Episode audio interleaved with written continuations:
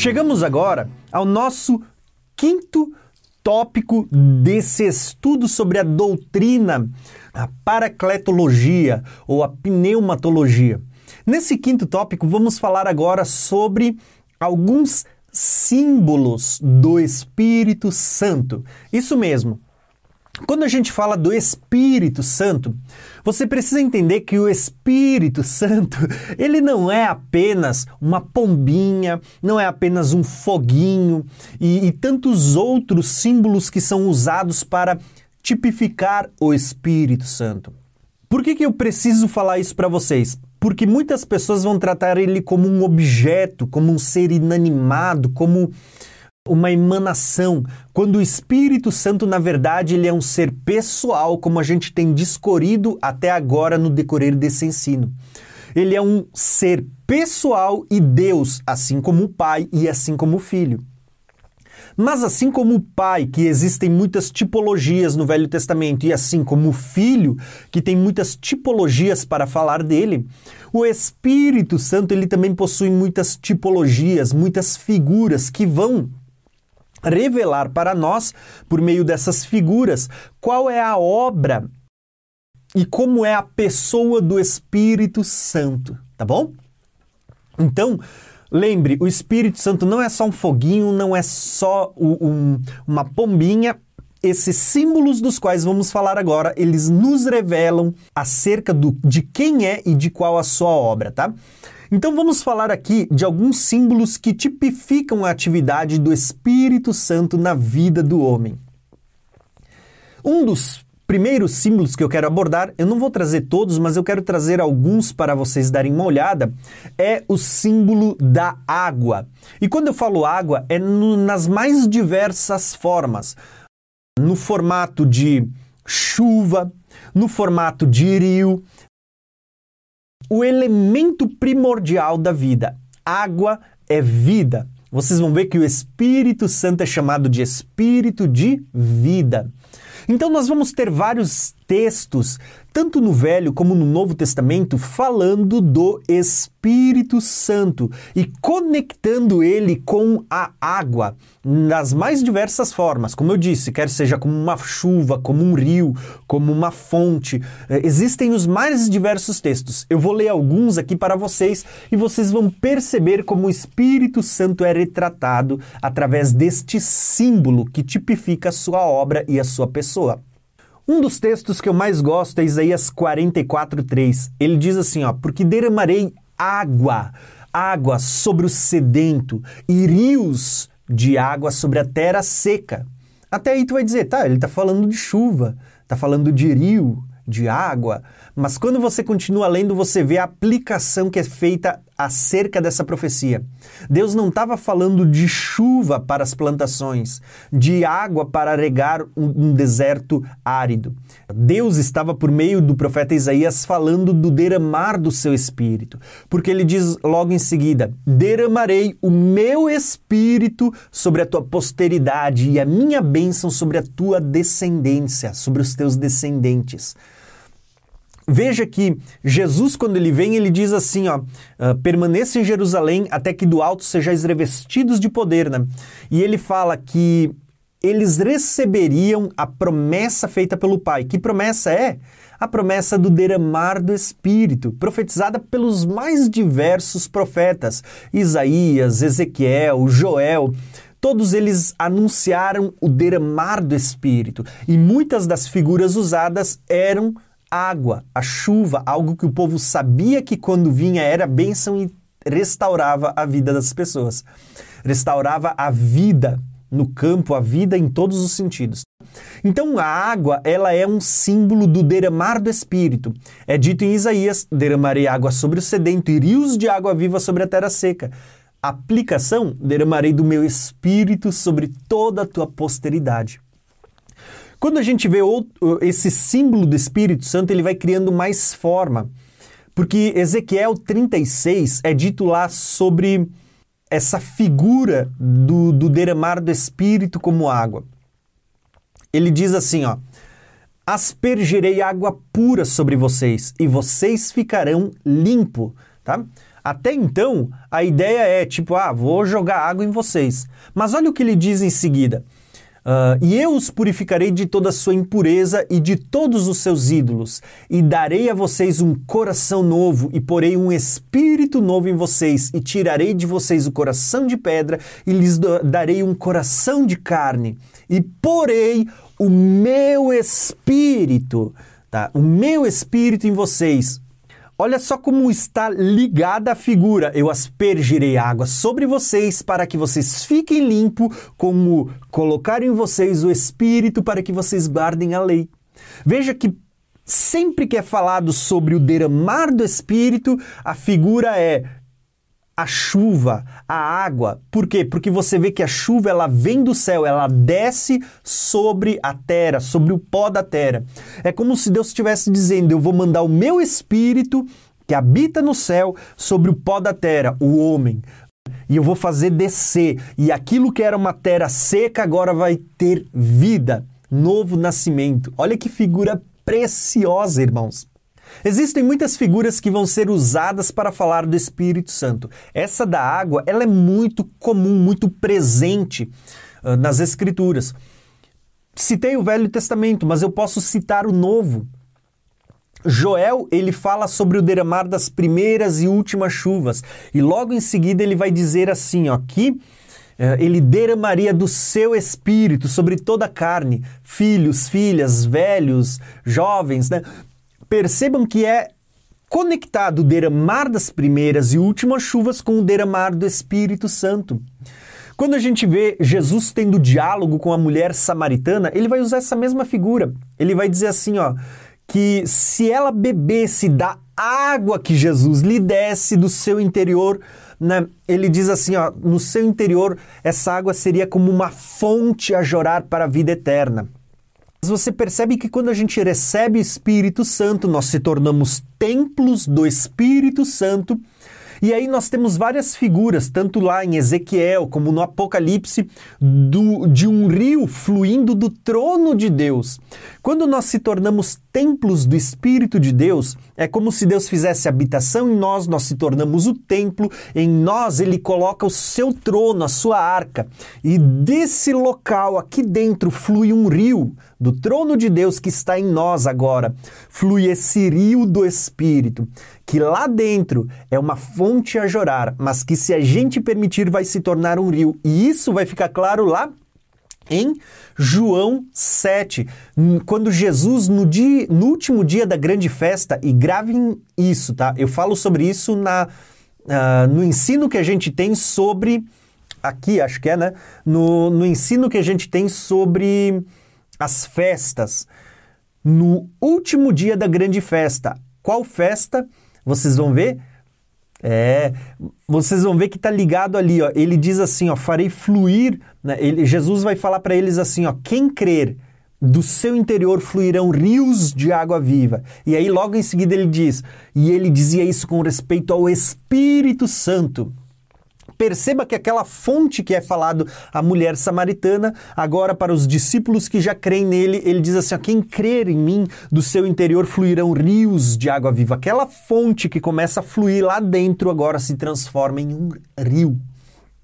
Então, novamente vocês vão ver a figura da água, a figura da chuva, a figura do rio, né? Todos eles é o mesmo elemento, é a água, né?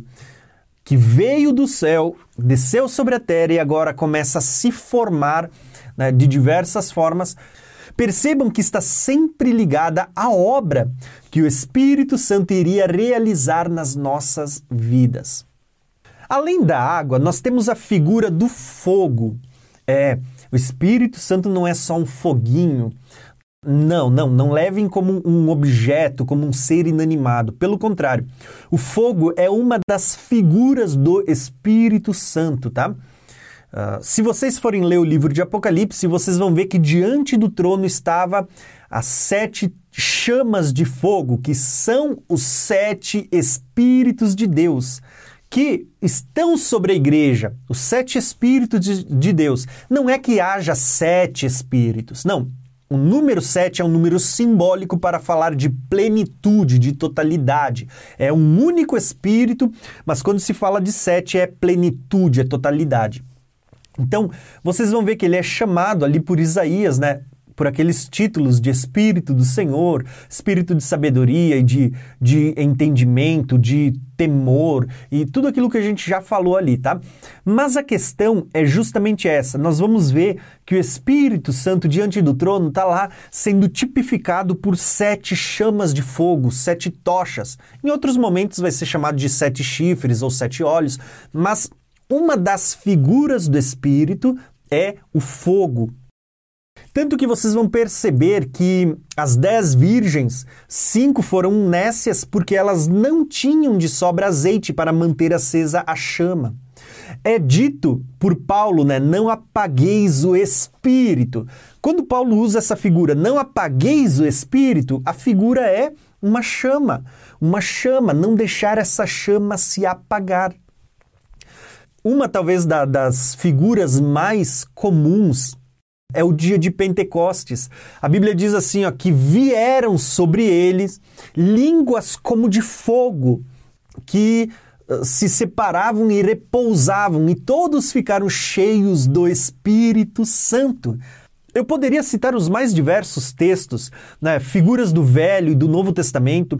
Para quem pensa que o Espírito Santo só aparece no Novo Testamento como figura do fogo, o Velho Testamento ele aparece muitas outras vezes vocês vão ver que lá no Velho Testamento tem a figura do fogo como sendo a, a chama que nunca deveria se apagar. Para acender o incenso deveria ser tirado a chama do altar, não poderia ser um fogo estranho, tá? tanto que aconteceu com Nadab e Abiú, aquela morte por pegarem outro fogo. Então você vê que quando isso fala do espírito, diz que a gente não pode ter espírito estranho, né? Que a gente tem que ter o mesmo espírito que desceu do céu e, e que permanece sobre nós. Vejam que o fogo de Deus, a, a, primeiro fogo foi aceso de Deus. Deus mandou fogo do céu para acender aquele holocausto de sacrifício e, e não deveria se deixar a chama apagar e deveria se oferecer sempre aquela chama, né? não deveria se levar fogo estranho. Quando a gente olha para o Espírito Santo, ele é essa chama que desceu do céu e é essa chama que a gente deve usar para queimar incenso. Não se deve fazer oração de qualquer jeito, a gente deve orar em espírito. Então é essa chama que a gente deve usar para queimar incenso. Ele é essa chama das virgens que tem que estar acesa quando Cristo voltar. Sabe, tem uma ligação muito grande com palavra, isso também, né? Com a palavra e com o Espírito Santo. Eu falo isso num vídeo sobre as dez virgens. Se der, eu vou deixar aqui, senão eu deixo depois nos comentários também. Mas a questão é justamente essa. Perceba que quando a gente fala do Espírito Santo como fogo, nós fomos acesos no dia de Pentecostes, voltaremos a ser acesos, é a figura que está por trás do candelabro, né? Vocês vão ver que em Apocalipse, vocês vão ver um ancião de dias, que em Apocalipse é uma figura do próprio Jesus, o Cristo. Vocês vão ver ali esse ancião de dias, que é Cristo, ele está limpando a menorá para acendê-la.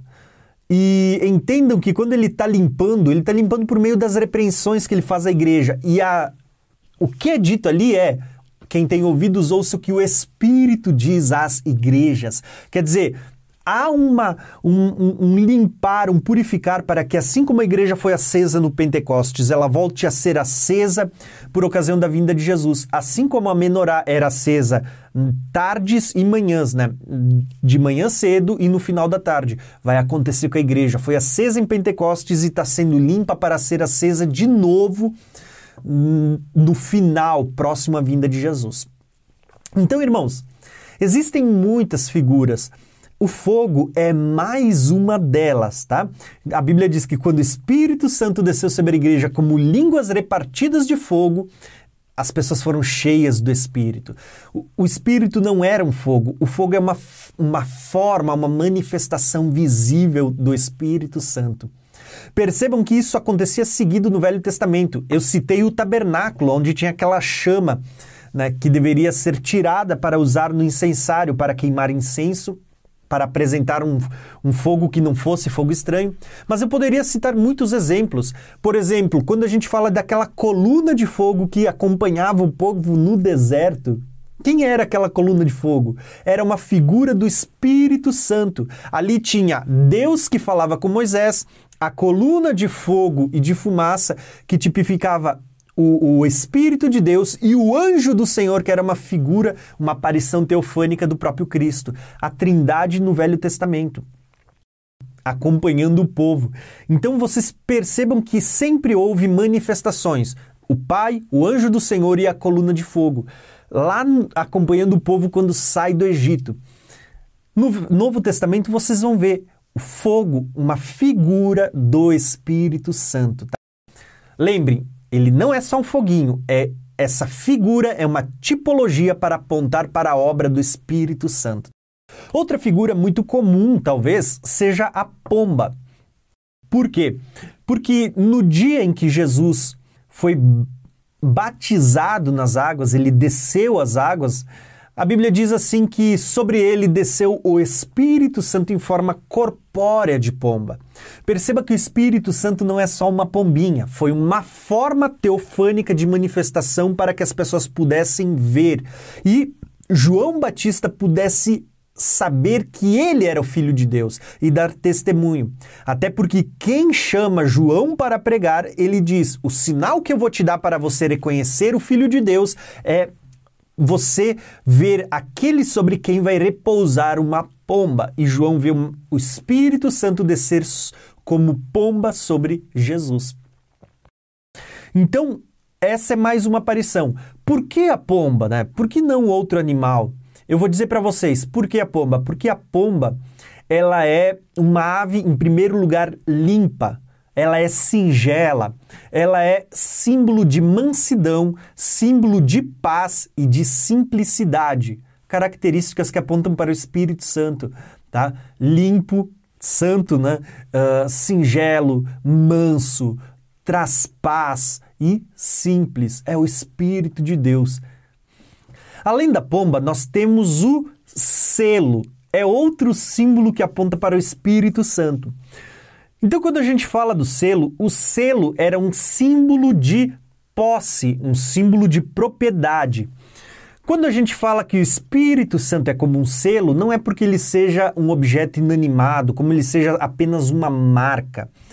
Tá? Ele é o próprio Deus habitando em nós. Ele é a pessoa do Espírito Santo, parte da Trindade, da divindade, que habita em nós e eles um dos símbolos é o selo, para que as pessoas pudessem entender que o espírito habitando em nós mostra que somos propriedades de Deus, propriedades particular, propriedades peculiares de Deus. Então nós vamos ver vários textos que vão usar essa figura, tais como, por exemplo, o texto de 2 Coríntios, que vai dizer assim, ó, que uh, Deus, ele faz que nós e vocês permaneçamos em Cristo, ó, Deus faz que nós e vocês permaneçamos em Cristo, e ele nos ungiu e nos selou como sua propriedade e pôs em nós o Espírito em nossos corações como garantia do que está por vir mais um texto trino que vai falar do Pai, do Filho e do Espírito Santo. E o Espírito aqui é simbolizado como um selo de propriedade, tá? Como, como garantia daquilo que ainda está para vir, por se manifestar. Como esse, existe outro texto famoso que está em Efésios, que é o texto que vai dizer assim, ó: Nele, quando vocês ouviram e creram a palavra da verdade, o evangelho que os salvou, vocês foram selados, selados com o Espírito Santo da promessa, que é a garantia da nossa herança até a redenção daqueles que pertencem a Deus para o louvor da sua glória. Outro texto trino que vai aparecer os três. Nele, Jesus, né? Nele, Jesus, nós fomos selados com o Espírito Santo para a redenção como sendo propriedades que pertencem a Deus. Então, perceberam? O Espírito Santo nesse texto trino agora está sendo novamente tipificado pelo selo, como sendo um símbolo de propriedade. Agora, como é que a gente sabe que ele não é só um selo, só um, um objeto inanimado, só uma marquinha? Porque vocês vão ver que vários textos, dentre eles que falam sobre o selo, vocês vão encontrar Efésios 4:30 falando para não entristecer o Espírito Santo de Deus com o qual vocês estão selados para o dia da redenção. Perceba que nesse texto é dito para não entristecer. Lembra lá quando a gente falou sobre a personalidade que ela é marcada por razão, vontade e sentimento, os três pilares que mostram que o indivíduo é um ser pessoal, o Espírito Santo é um ser racional, pensante, né? É um ser com vontade própria e com sentimentos. A Bíblia diz: não entristeçam, é um sentimento, não entristeçam o Espírito Santo com o qual vocês foram selados. Então, o selo é só uma figura que tipifica a pessoa e a obra do Espírito Santo. Além disso, nós temos outras figuras, dentre elas o azeite. Isso. Se vocês olharem, o azeite ele era, em primeiro lugar, o produto da oliveira. Tá? Olha aqui uma figura, o produto da oliveira, Cristo. O seu uso era diversificado. Ele servia como combustível para manter a chama das lamparinas acesa, olha as dez virgens, do candelabro no templo. Olha aqui a figura da igreja, na, na casa de Deus, né? Eh, ele servia também como objeto de unção para consagrar alguém. E ele era usado também para ungir enfermos, para curar feridas. Era usado como objeto de unção para consagrar reis, profetas, sacerdotes. Então, o óleo talvez é uma das figuras com um, uma gama muito grande de simbolismo e todas elas ligadas ao Espírito Santo. Então vocês uh, vão ver várias vezes falando sobre o óleo como unção. Eu poderia usar cada uma dessas figuras. O óleo como produto da oliveira, falando de Cristo. Vocês vão ver que eu poderia falar dele como combustível da lâmpada para as dez virgens, para, uh, enfim, para acender a menorá. Zacarias vai falar sobre a unção de ouro. Né? O que, que é unção de ouro? Está falando de, desse óleo, desse azeite, só que um azeite puro, a unção de ouro. Tá? Mas eu quero usar uma figura que está ali em João. João ele entendia tanto que o Espírito Santo era tipificado pelo óleo da unção que ele vai dizer assim, ó: Quanto a vocês, a unção que receberam dele permanece em vocês e não precisam que alguém os ensine, porque a unção que receberam dele, ela é verdadeira e ela não é falsa e ela ensinará vocês acerca de todas as coisas. Então permaneçam nele como ele os ensinou. Percebam que esse último ele é ele, o Espírito Santo, ele, essa unção que vocês receberam. Então veja que existe aqui um, um pronome pessoal que está distinguindo o Espírito Santo como um ser pessoal, mas ao mesmo tempo João está chamando ele de a unção, uma unção que ensina, tá? Então, irmãos, esse é o Espírito Santo tipificado das mais diversas formas. Ele é o óleo da unção que mantém a chama acesa para nós, que nós possamos aguardar a vinda de Jesus como virgens prudentes. Ele é a unção de ouro que vai estar sobre os candelabros para manter a chama acesa para a vinda de Jesus. Ele é essa unção de ouro que nos ensina acerca de todas as coisas. Tá? É o Espírito Santo de Deus. E veja que ele não é apenas um foguinho, não é apenas um olhinho, uma pombinha. Ele é um ser pessoal. Poderia citar muitas outras figuras. Vou citar aqui bem de forma rápida e breve talvez uma das figuras mais conhecidas, o vento. O próprio termo que é traduzido para nós como espírito é, no Velho Testamento, ruach, e no Novo Testamento é pneuma, né, no grego. Essas duas palavras são traduzidas como vento, como sopro. Então, o vento ele é uma figura do Espírito Santo. A Bíblia vai dizer assim, ó, o vento sopra onde quer, ouves a sua voz, você não sabe de onde vem nem para onde ele vai. Assim é todo aquele que é nascido do Espírito, tá? A palavra espírito é pneuma, é vento, é aquele que é nascido do Espírito. Assim é todo aquele que é nascido do Espírito Santo. É como um vento. Você, o que, é o vento? O vento você não vê, você não toca, ele não tem um corpo físico, ainda assim você sabe que ele existe, ainda assim você sabe que ele, eh, mesmo você não vendo, você pode senti-lo e você sabe dos efeitos da sua força. O Espírito Santo é a mesma coisa. Mesmo que você não o veja, mesmo que ele não tenha uma forma corpórea que você possa ver ou tocar, ele ainda assim existe e é poderoso. E a Bíblia diz que, como o vento, ele diz são todos aqueles que são nascidos do Espírito. Outra figura, e talvez uma das últimas que eu quero citar aqui, é o vinho. O vinho ele era um símbolo de alegria. E o vinho ele era extraído da videira como um fruto da videira. Assim como o óleo era da oliveira e está tá apontando para, para Cristo, uh, o vinho ele aponta para a videira, que também é outra figura de Cristo. Tá? Então está dizendo que é de Cristo que vem esse vinho, que vem esse óleo, e é uma figura do Espírito Santo. Eu vou citar aqui alguns textos para vocês. Lucas é dito: Ninguém deita vinho novo em odre velho, e de outra sorte o vinho novo romperá os odres e uh, entornar-se-á o vinho, e os odres se estragarão. Mas vinho novo se deita em odres novos, ambos juntamente se conservarão.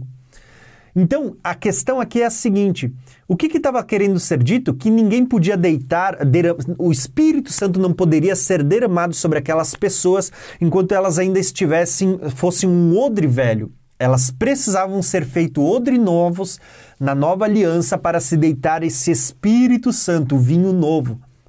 Então, era essa questão né, que estava sendo abordada ali, mas vocês vão ver que é um, uma, esse vinho novo era uma figura do derramar da promessa do Espírito Santo. Tanto que Paulo vai dizer em Efésios: não se embriaguem com vinho, onde há contendas, mas enchei-vos do Espírito Santo. Quer dizer, Paulo compara o beber vinho como o que a gente deveria fazer, beber do Espírito Santo. Não se embriaguem com o vinho natural, mas se embriaguem com o vinho que vem de Deus, o, o, do Espírito Santo. Talvez você não entenda muito, mas você vai entender quando você olha para o dia de Pentecostes, quando as pessoas foram cheias do Espírito Santo, alguns estavam tão cheios que nem conseguiam permanecer de pé, ao ponto que quando as pessoas olhavam, alguns diziam, zombavam, né? Alguns diziam, tão cheios. Outros zombavam, dizendo: Poxa, tão bêbados de vinho, beberam vinho demais a essa hora, né? Ao ponto que Pedro tem que explicar, gente, é pena nove horas, ninguém está bêbado aqui. O que aconteceu é a promessa de Deus, tão cheios do Espírito Santo. Então o que eu quero mostrar para vocês é que existem muitas figuras falando do espírito, mas não significa que ele seja um objeto, um ser inanimado, um foguinho, uma pomba, um vinhozinho tá? Um foguinho. Não, o Espírito Santo é um ser pessoal. Essas figuras apenas tipificam e apontam para a obra e a pessoa do Espírito Santo.